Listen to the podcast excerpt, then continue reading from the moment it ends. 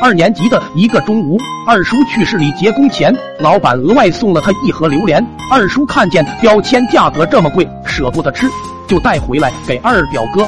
二表哥闻到味道之后，死活不愿意吃。二叔就苦口婆心的说这东西有多么多么好。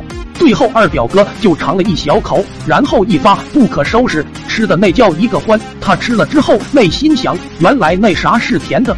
下午太阳阴点的时候，二叔二婶就干活去了，留下二表哥一个人在家。二表哥是一个极具创造力的人，他要自己做榴莲。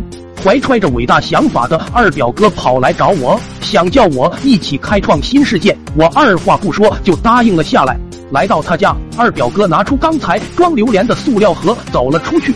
不一会儿，小半盒原料就出产了。二表哥忍着味道，用勺子把自己生产的原材料做出了榴莲肉的形状，然后把榴莲盒塞了进去。可是怎么看也不像啊，因为榴莲肉看起来是有些光滑的。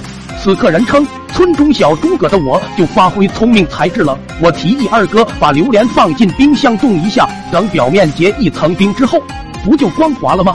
二哥听完对我称赞不已。身为村中所有同龄人的狗头军师，对这种称赞早已经不感冒了。说干就干，二表哥把自己做好的榴莲用之前装榴莲的盒子盖好，小心翼翼的放进了他爸在二手市场买回来的冰箱。太阳逐渐降到了山后，我和二哥在院子里弹弹珠，二叔汗流浃背的扛着铁锹回来了。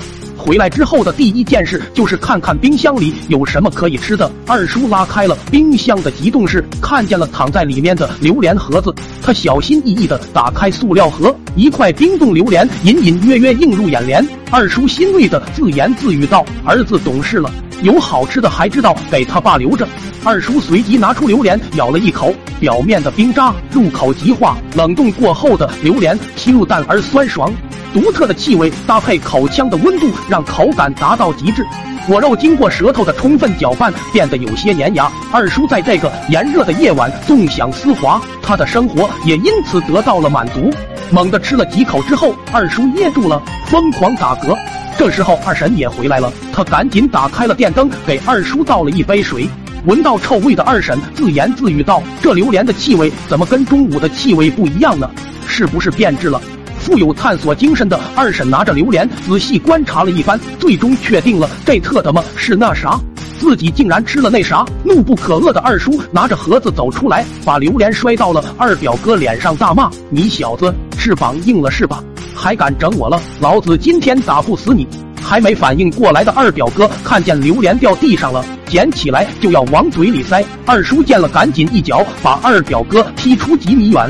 榴莲肉再次掉在了地上，二表哥还想去捡，火冒三丈的二叔走过去一巴掌把二表哥打晕了。